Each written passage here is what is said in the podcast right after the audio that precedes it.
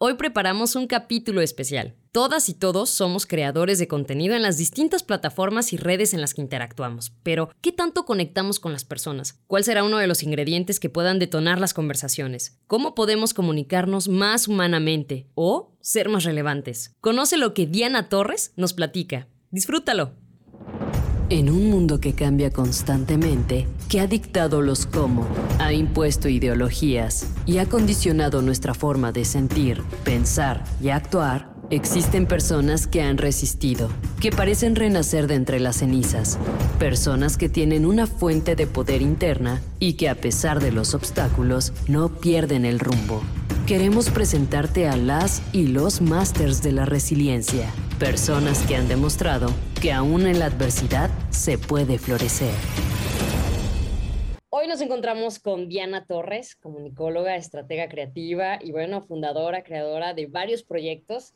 Y me encantaría, Diana, que comenzáramos por que tú nos platiques quién eres. Yo hoy te diría que Diana hoy es una mujer de 37 años que finalmente puede decir que está donde quiere, haciendo lo que quiere y con la gente que quiere, ¿no? Hasta ahora, si será lo que quiero el día de mañana, no lo sé, pero hoy me siento así, hoy me siento como en el lugar que me gusta en términos de la vida, de lo que hago, de con quién lo hago, y eso es gira en torno básicamente como a dos grandes roles. El primero es de, ser parte de una familia muy divertida. Eh, soy mamá, soy compañera, hago mucha vida de, de familia, de dos niños pequeños, además en edades bien retadoras 5 y 11 años, y, y, con una pareja que además somos parejas, socios, emprendedores, compañeros full time, y que desde hace un año vivimos, convivimos, trabajamos, estudiamos, administramos todo bajo el mismo techo. Así que te puedes imaginar el reto que eso significa. Ese es uno de mis roles. El segundo es un rol más de, de emprendedora en temas de comunicación, plataformas digitales e innovación. Soy fundadora y directora de Grupo Punto, una agencia que hoy ofrece servicios de comunicación estratégica digital para marcas en México y en algunos proyectos ya fuera de, de nuestro país. En Grupo Punto, pues lidero la estrategia de comunicación digital para las marcas que confían en nosotros y a partir de ahí se desdoblan otros proyectos. Soy parte del Centro Mexicano de la Familia Empresaria, que es una asociación civil que agrupa, eh, forma y certifica empresas familiares que me encanta porque, sabes, o sea, más del 90% de las empresas en México en realidad son negocios familiares, pero no se asumen como tal. O sea, dicen, ah, yo tengo un negocio. Yo te puedo decir, yo tengo un negocio, yo tengo un negocio familiar. Los socios somos mi marido y yo. Y eso ya le da ciertas características de cierta toma de decisiones que tienen que ser diferentes, de ciertos procesos de negociación. No es lo mismo negociar con un socio cuando el socio es Juan de las Cuerdas a cuando es tu papá o tu hermano o tu tío, ¿no? Entonces, bueno, ese es otro proyecto, el Centro de la Familia Empresaria. Y el tercero, que lancé en plena pandemia, después de mucho tiempo de pensarlo y de formarlo, es, es una plataforma virtual de enseñanza y de formación a través de mi marca personal, Diana Torres, con cursos de formación para profesionales que quieren eh, como entender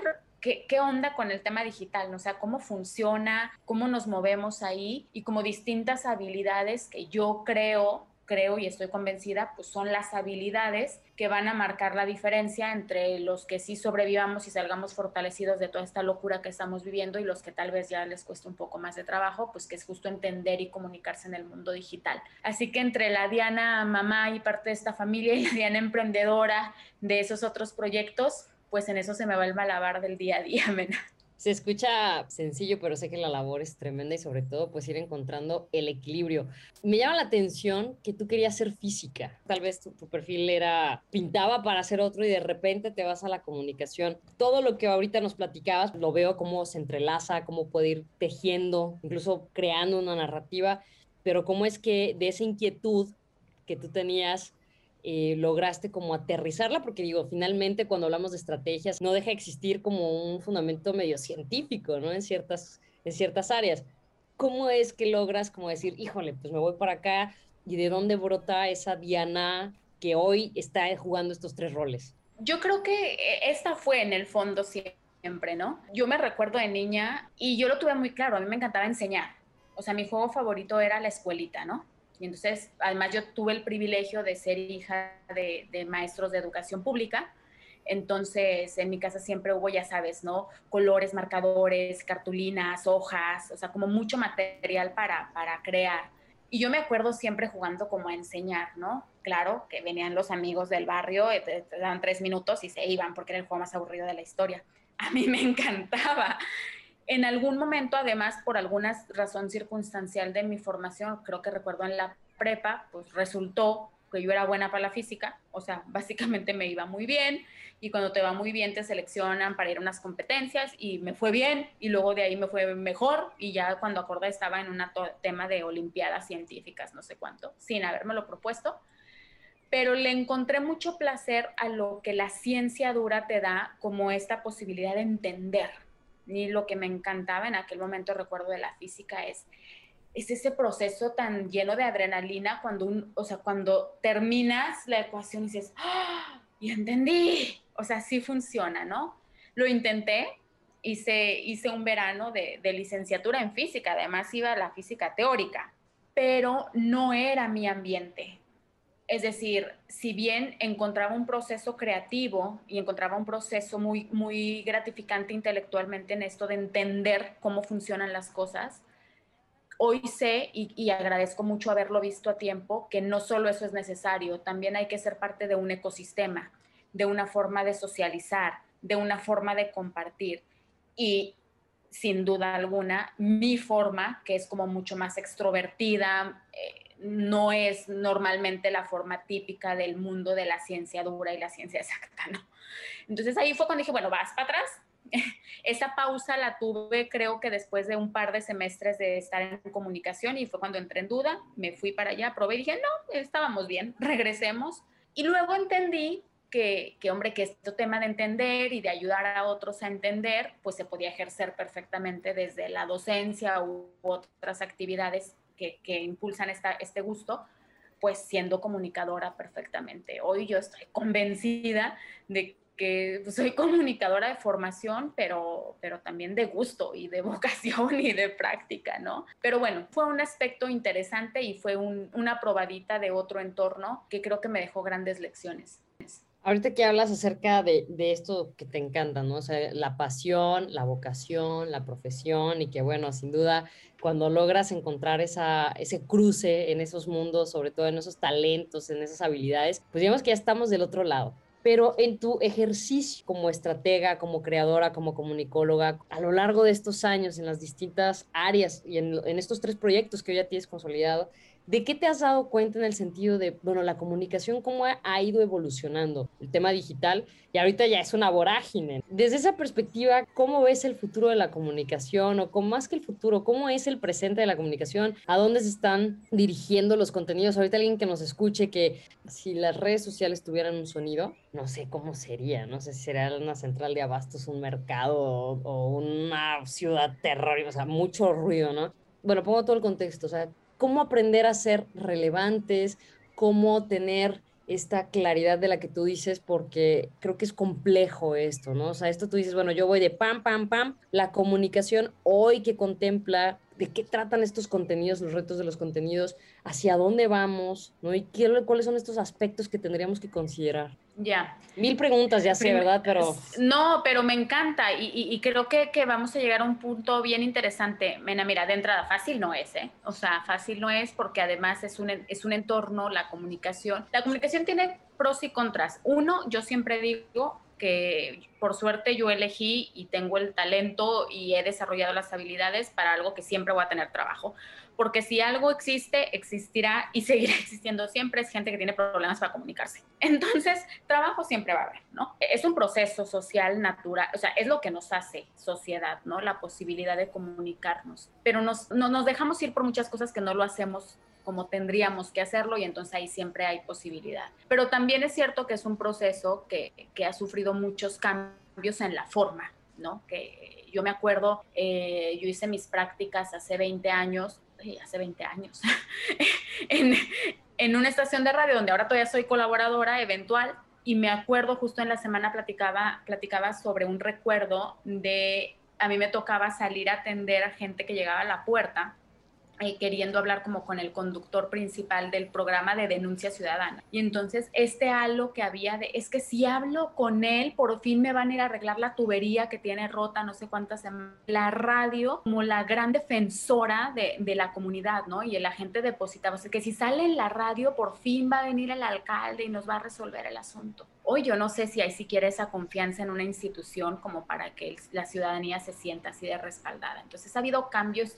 importantes, pero a mí me parece que el mayor cambio al que nos está llevando todo el tema digital es que precisamente nos está obligando a regresar a lo básico y a regresar al origen, que es Kemena. Mira, yo lo explico así. La comunicación los que estudiamos o los que luego enseñamos el, primer día del primer semestre de la carrera, seguramente tuviste un profesor que llegó y dibujó en el pizarrón una cosa que era así como eh, hay un emisor, mensaje y un receptor, ¿vale? Ese es el proceso que entendemos de comunicación y nos lo explican. El problema es que luego se nos olvida y todo lo que sabemos de comunicación tiene que ver con ser emisores. Tú piensa, tú pregúntale a alguien, ¿qué es un buen comunicador? Y normalmente te va a decir, es más, hagamos una pausa ahora los que nos están escuchando, no piensen ahora. Imagínense a alguien que esté cercano a ti que tú digas, ah, es un buen comunicador o comunica bien. Pues normalmente, ¿qué te estás imaginando? Alguien que se lo cuente cuando habla, alguien que tiene muy buen el lenguaje corporal o verbal o no verbal,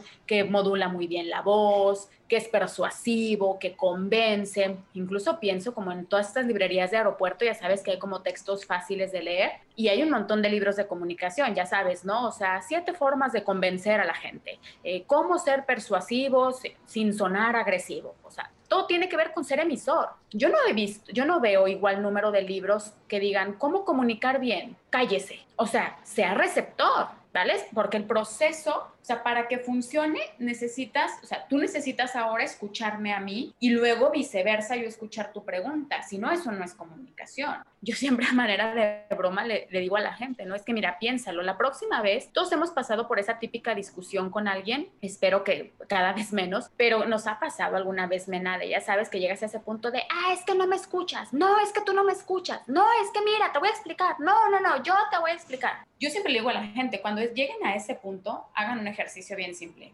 Cállense.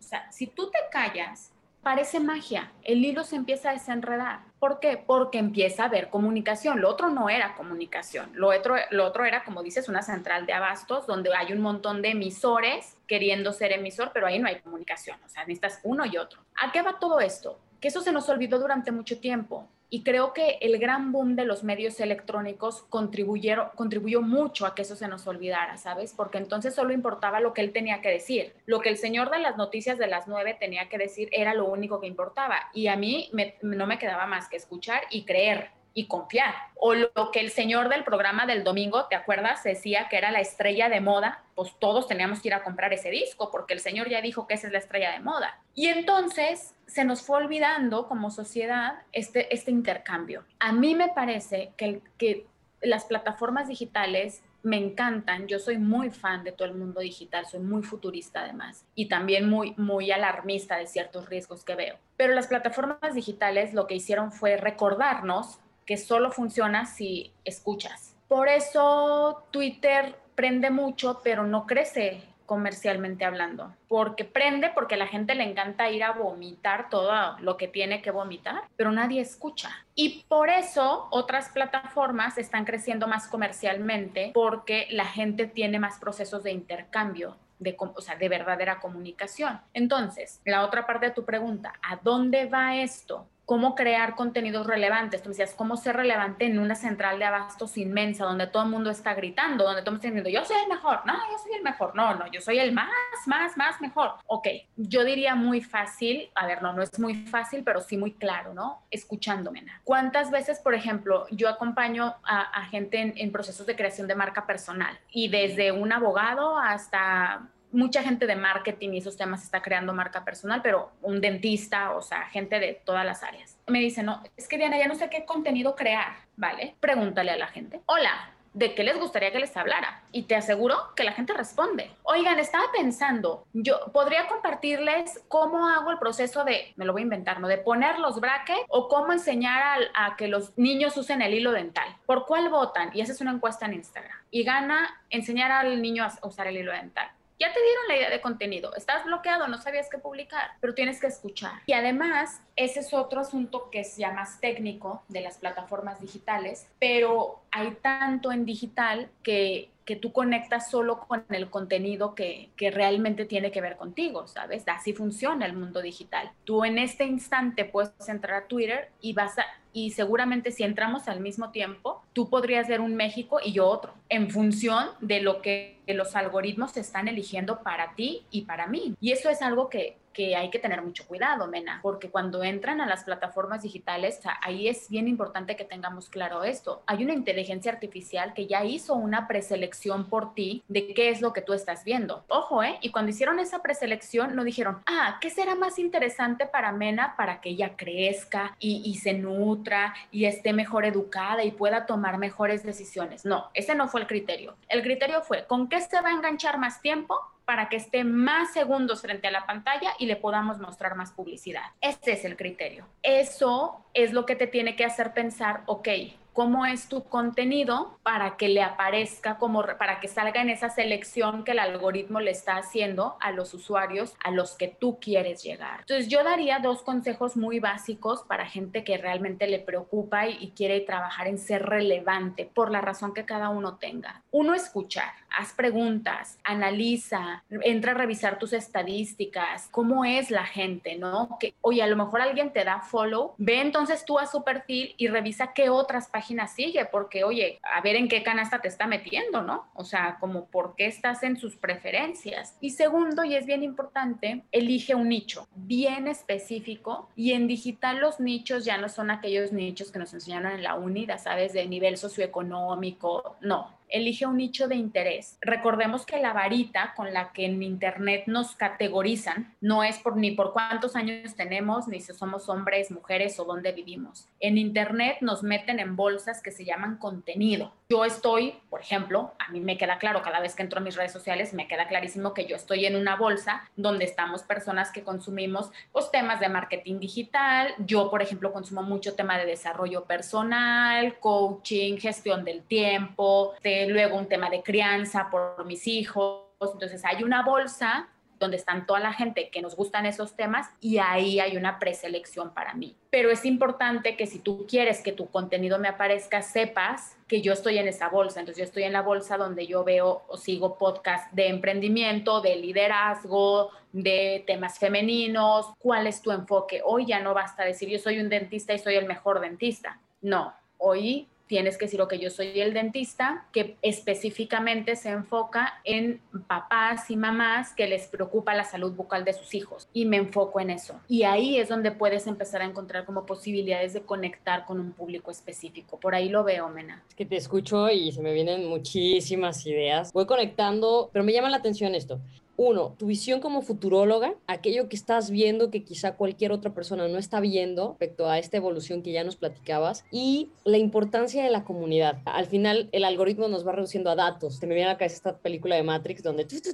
nos van clasificando. Sin embargo, no dejamos de, de ser humanos, de ser personas, de pertenecer en un mundo híbrido a una comunidad digital y a una comunidad real, donde lo loco, ¿no? De estos mundos es que podemos tener alter egos y avatares que nos hacen ser no una, sino muchas personas, que nos han hecho interactuar de distintas formas, de crearnos de, desde diversas maneras. En esta cuestión, Diana, ¿qué es lo que desde tu perspectiva ha generado esas conexiones y desconexiones? Porque si bien es cierto es que el tema de las tribus, el tema del sentido de pertenencia e identidad, hoy es algo que sí toma relevancia y el ámbito digital está tomando una gran relevancia. El reto, creo yo, es hacia dónde nos vamos a ir construyendo justo hacer, hacer y ser comunidad y justo rescatar esta cuestión solidaria además que como usuaria mortal en mi vida digital y en mi vida real, cómo logro llegar a esas interacciones. Quizá igual ya no fui muy muy para allá, pero lo voy viendo porque finalmente no dejamos de ser seres sociales, como tú decías, de comunicación, pero esto sí de repente nos trae conflicto.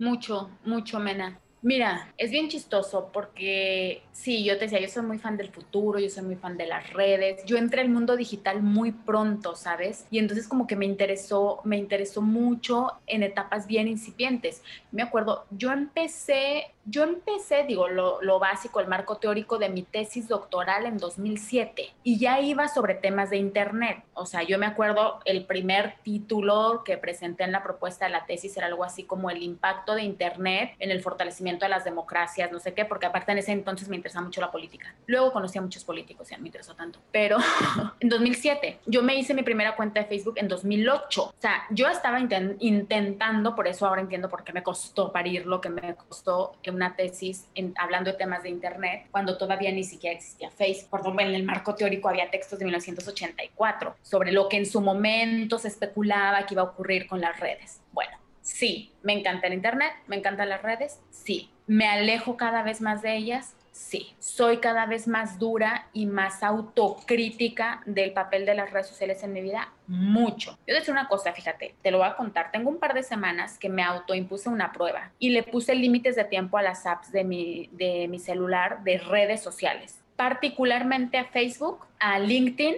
y a Twitter, fíjate, fue bien chistoso, le puse límite a Facebook y a LinkedIn, porque siento que es a las que le metía mucho tiempo, que básicamente era tiempo tirado a la basura. Es muy chistoso porque con Instagram no pude. Pero bueno, en Instagram me sigo contando la historia de que porque me está mi mayor comunidad y comparto mucho contenido y hago mucho juego de marca personal en Instagram. Entonces, bueno, a esa no le puse límite. En Twitter dije, ay, ni le voy a poner que al cabo X, nunca lo veo. Bueno, como me bloquea las otras, ahora le estoy metiendo una cantidad de minutos a Twitter que no, ya también la bloqueo. Es impresionante. Yo me di permiso cuando hice eso de dedicarle 15 minutos diarios a Facebook y 15 a LinkedIn. O sea, todos los días, todavía no son las 9 de la mañana cuando ya me los acabé. ¿sabes? Y mira que te estoy hablando, creo yo, desde un ser humano consciente, ya sabes, crítico del uso de las redes. O sea, yo los invito a que vayan a, revisar, por ejemplo, en su celular, que te dice el número de minutos que le estás metiendo a cada app. Y es que es muy impresionante. Yo diría, el término comunidad, que a mí me gusta mucho y, y yo me refiero a mi comunidad digital y me encanta y los adoro, pero le tengo mucho respeto, ¿sabes? Porque es falso. Mena. O sea, la comunidad se hace en el, en el touch, la comunidad se hace ahorita que salga y lleve a mis hijos al parque y jueguen con otros niños y le pregunte a mis vecinos cómo están. Ahí se hace la comunidad. Y entonces creo que nos estamos creyendo esta historia de que porque nos damos corazones en una pantalla, eso nos está haciendo comunidad y no. O sea, creo que eso nos está alejando más, ¿no? Nos está haciendo, o sea, hay gente que tiene 5 mil amigos en Facebook y no sabe cómo se llaman sus vecinos, mena. Fíjate, hay algo bien interesante. Por ejemplo, la ONU publica, eh, hacen una hacen un recopilatorio de, diferentes estudios en torno a la felicidad. Este año, con especial interés, entré a revisar sobre todo me interesaba si había, estaban contando ya temas digitales y no, y me gustó que no. El, el, índice global de felicidad no incluye todavía temas digitales. Fíjate, ¿sabes cuál es la pregunta más ponderada para hacer un índice de felicidad? Estos índices ya sabes, donde Noruega sale siempre en los primeros lugares y Finlandia y todo eso. La pregunta más usada eh, con la que en las encuestas le dicen a la gente si es más o menos feliz es, si usted tuviera una mala racha, una etapa negativa en su vida, siente que cuenta con alguien y entonces esa pregunta es la que más pondera para luego los índices de bienestar y felicidad en las sociedades, porque está comprobado a nivel sociológico que si tú, si la respuesta es sí, si tu respuesta es sí, entonces directamente eres una persona más feliz que alguien de quien su respuesta sea no. Yo te pregunto, ¿Tú podrías asegurar de esos entes digitales que te siguen y a los que tú sigues en redes sociales que si tienes una mala racha podrías contar con ellos? Yo no. Y mira que adoro a mis seguidores y nos descontamos cosas padrísimas. Yo contar, contar, pues yo cuento con mi familia, yo cuento con mis amigos. y parece que aquí hay una comunidad, porque claro, tengo miles de amigos y miles de likes, pero no estamos creando verdaderos lazos sociales y ahí hay peligro, mena. Y a mentes muy malvadas eso le gusta mucho, porque estamos desunidos, porque no estamos organizados y porque verdaderamente no contamos con alguien real para un mal momento. Entonces hay que, hay que verlo con, con muchas reservas, creo. Y además, ¿sabes qué? Que no sabemos si existen. Entonces, aquí como para ir amarrando todos estos puntos, la comunicación como una herramienta para la resiliencia. ¿Qué nos podrías decir de eso? Yo sé que voy a sonar súper romántica y como súper yo céntrica, pero es que yo creo que la comunicación es la salvación de resiliencia, es nuestra mayor arma de resiliencia. ¿Cuál comunicación? La de donde uno da y el otro recibe. O sea, si tú me preguntas y me, me, estás haciendo pensar y lo estoy pensando en tiempo real, escucho resiliencia y es inevitable como ir a, a, momentos difíciles, a momentos retadores, ¿no? Y creo que en mi caso y en mi historia, todos esos momentos tienen en común escuchar, jugar al comunicador, pero al, al comunicador del lado del receptor. Yo recuerdo mucho un, un momento muy complicado en mi vida personal, de hecho fue el momento que me decidí a emprender, donde, bueno, si algo podía salir mal, todo salió mal, en una semana de 2014, ¿no? Y me acuerdo perfecto haberme subido al coche, saliendo de la última oficina el día que me despidieron de mi último empleo, y yo me, pero aparte habían pasado mil cosas esos días, ¿no? Yo me acuerdo así como de voltear a no sé dónde, al infinito, al cielo, y decir, a ver, quien sea que esté organizando esto, ¿no? En lo que cada uno crea, yo sé que algo me estás diciendo, nomás barajéame más despacio y a ver, ¿qué es? Porque luego en, estos momentos complicados empieza uno, no, sí, claro, y luego hago y, le hablo y, le digo, y, a ver, no, yo diría, es momento de parar y hablarle a la vida o a lo que cada uno crea que rige la vida y decir, a ver, escucho, te estoy escuchando y empezar a leer señales. Yo creo que lo que nos falta es aprender a hacer escuchas. Y cuando digo escuchas, no nada más es escucha en una conversación. ¿Qué te están diciendo? O sea, yo pienso, empecemos a aprender a leer a la gente. ¿Qué te dice un amigo cuando no te responde un mensaje? ¿Qué te dice un amigo cuando por fin después de meses de no verse vas ahora y lo ves y te estás tomando una cerveza y uno u otro está mejor viendo el celular? ¿Qué, qué, estamos diciendo ahí? ¿Qué me dicen a mí mis hijos, no? Cuando veo pasar y se asoman y me ven en otra junta y los veo y, ay, bueno, ¿qué me dicen, mamá? Ya para. O sea, ¿sabes? ¿Qué nos dice el entorno? Yo creo que somos, seremos más resilientes en la medida en la que escuchemos mejor, en la medida en la que dejemos de obsesionarnos con este asunto de que comunicar es decir, es dar, es expresar. No, comunicar también es recibir, también es parar, también es abrir los sentidos y ahí pueden ocurrir muchas cosas. Me, hacías pensar el reto totote que hoy tienen los chavos de sobreponerse a las condiciones difíciles porque además ha habido todo un contexto digital que los hace menos fuertes a la hora de, de ponerse a situaciones difíciles. Eh, y, me, hacías pensar, me imaginaba, ¿no? ¿Cuáles son los retos de un chavo, de una chava hoy, de un adolescente hoy eh, ensimismado en la tablet, en el celular, que nadie lo está escuchando, Mena? Que, que a saber qué quiere decir y se muere por decirlo porque podrá haber crecido en una era digital, podrá ser nativo digital y haber nacido, como decimos ahora, ya me siento cada vez mayor cuando decimos, no, ay, es que hoy los bebés nacen con una tablet en las manos,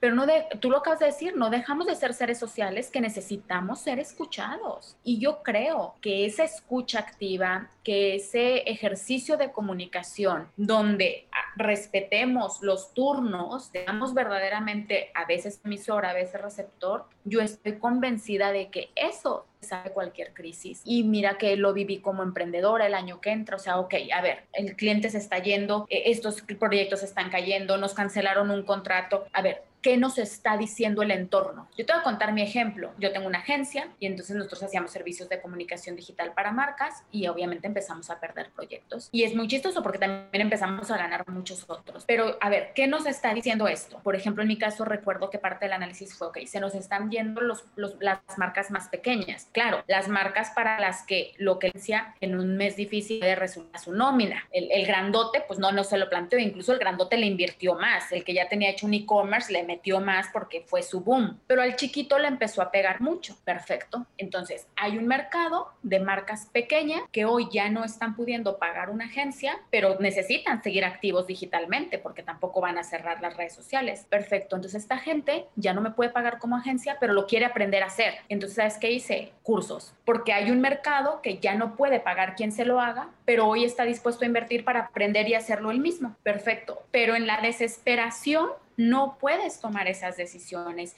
Si tú solo quieres lo que yo digo, lo que yo digo, ahí no, no hay insight, no te estás alimentando. Entonces sí creo, Mena, que, que la escucha y la comunicación son grandes, grandes herramientas de resiliencia para todas las situaciones de la vida. ¿eh? Que me quedo con estas ideas, ahorita que te escuchaba también, literalmente. Estamos en una era donde sí esta energía femenina está presente, ¿no? Esta energía de aprender a recibir, a recibir, a crear, a colaborar, a construir, justo dejar de imponer, a romper esas estructuras totalmente jerárquicas, verticales, ¿no? Sino al contrario, a aprender a ser vulnerables. Y creo que justo en la comunicación, en todos estos ejemplos que tú nos pones, el aprender a ser vulnerables que en las los jóvenes no está siendo tan sencillo, porque ese ejemplo que pusiste me, me cimbró mucho, decir, hoy vemos a chavos, chavas que necesitan ser escuchados, que tal vez son escuchados, pero no por quienes son los importantes o las importantes, ¿no? Porque ahí están con muchas, muchos seguidores, pero no hay una retro. A manera de cierre, Diana, nos dejas estas dos cosas que a mí me quedan muy claras. Escuchar y comunicar como actos de resistencia.